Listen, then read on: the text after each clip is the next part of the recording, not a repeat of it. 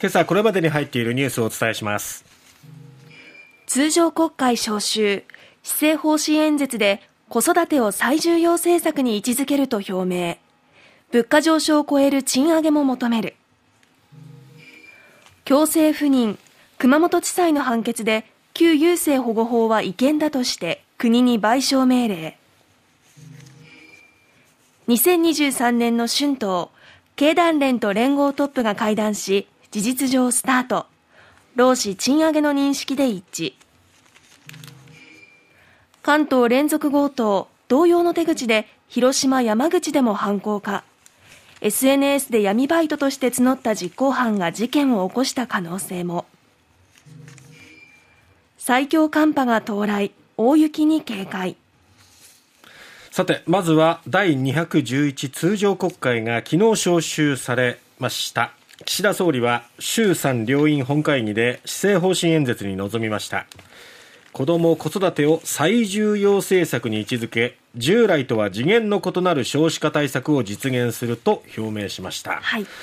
えー、総理は去年の出生数が80万人を割るとの見通しに触れまして我が国は社会機能を維持できるかどうかの瀬戸際と呼ぶべき状況だと指摘しました。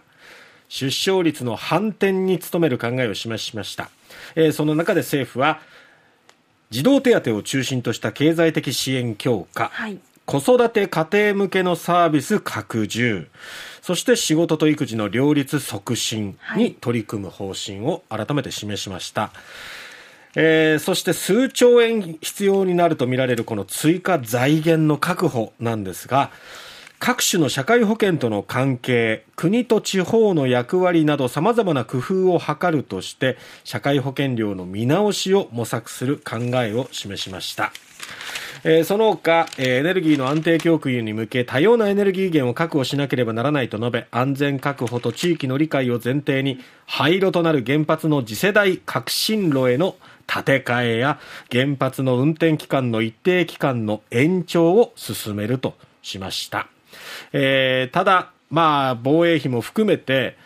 じゃあ具体的にどうするんですかっていうところとか、えー、あとその財源どうするんですかっていうところのまあ、増税っていう言葉は使わなかったわけですよね。ええ、まあいろんなこと閣議決定で決めた年末でしたけれどもそれを国会でどう議論していくのかというところ、まあ、一つこれから注目ということになりますね。さて続いて旧優生保護法下で不妊手術を強制されたのは憲法違反として熊本県の渡辺和美さんら2人が国を相手取りそれぞれ3300万円の損害賠償を求めた訴訟の判決が昨日熊本地方裁判所でありました、はい、中辻雄一郎裁判長は旧優生保護法を違憲と指摘しまして国に対し渡辺さんに1500万円原告の女性に700万円を支払うよう命じました、はい。えー、この同じような訴訟というのは全国で10の地域、えー、地方裁判所あるいは支部で起こされているわけなんですが、はい、地裁で、えー、今回のような、まあ、認定ということは初めてなんですね、えー、えー、違憲としたのはですね初めてです、えー、昨年の2月の大阪高裁そして3月の東京高裁の判決に続いて国への賠償命令に踏み込んだ3件目の判断ということになります、うん、で焦点となったのは除籍期間。これは不法行為から20年で賠償請求権が消滅する期間あの権利を行使できる期間というものが除籍期間というわけですが、はい、この除籍期間を適用するかどうかというのが最大の争点でした。で、この日の判決は適用しないと。いうふうに判断しました、えー、えー、判決で中辻裁判長はこの旧優生保護法を差別的な思想に基づいて極めて非人道的、目的や手段には正当性も合理性も認められないと断じて憲法の13条幸福の追求権そして憲法14条法の下の平等に反して違憲だとしました。でこの除籍期間のえー、始まりはどこかっていうところは、ええ、この手術を受けた時点だというふうにしたんですけども、はい、ただ一方で国は違憲性のあるこの旧優生保護法をおよそ半世紀にわたって存在させ、1948年から96年までなので48年間、約半世紀にわたって存在させ、障害者らへの差別や偏見を正当化してきていて原告らが不妊手術を公表して提訴するのは極めて困難だったと言うべきだというふうに指摘しました、そして、えー、2019年に一時金支給法が制定されるんですけども、その支給法成立前に提訴した原告らに、この除籍期間を適用することは、著しく正義、公平の理念に反すると説明しまして、国の意見ということを認めて原告一部勝訴ということになりました。はい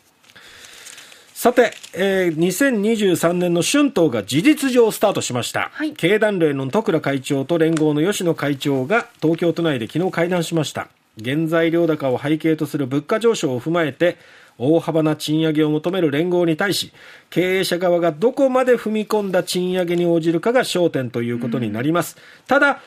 連合側も経団連側も賃上げでっていうのは一致しているんですよね。それがどの程度、どの割合上がるのかっていうところがこれからの焦点ということになるんですが、まあ大手企業の中にはすでにもう大幅な賃上げを表明しているところもありますけれども、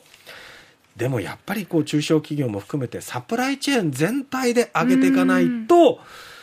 余計格差が広がっていったりとかね、ね、全体的な景気の底上げにはつながりませんからどれだけ、えー、この経団連が連合の、うん、まあ、この主張を飲み込みそして賃上げに結びつけられるのか注目です、はい、さて、えー、東京都狛江市で、えー、高齢の女性が殺害された強盗殺人事件をはじめ、はい、関東で続出している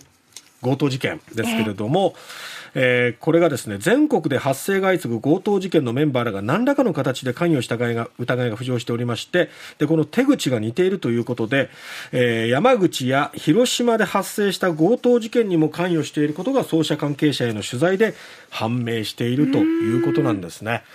だからこれはもう本当に全国どこで起こってもおかしくない。い怖いですね。で、SNS を通じて実行者と、はい、そしてこれを最初にこう、画策した最初のその、まあ、暴力団組織なのか、あるいは半グレ組織なのか分かりませんが、はい、そういったところの複雑化させているところがあって、なかなかこの捜査が進んでも、実行犯を逮捕、検挙できても、なかなかその本丸にたどり着けないというね、難しいところがありますね。今日は本当に雪に警戒が必要な一日となります。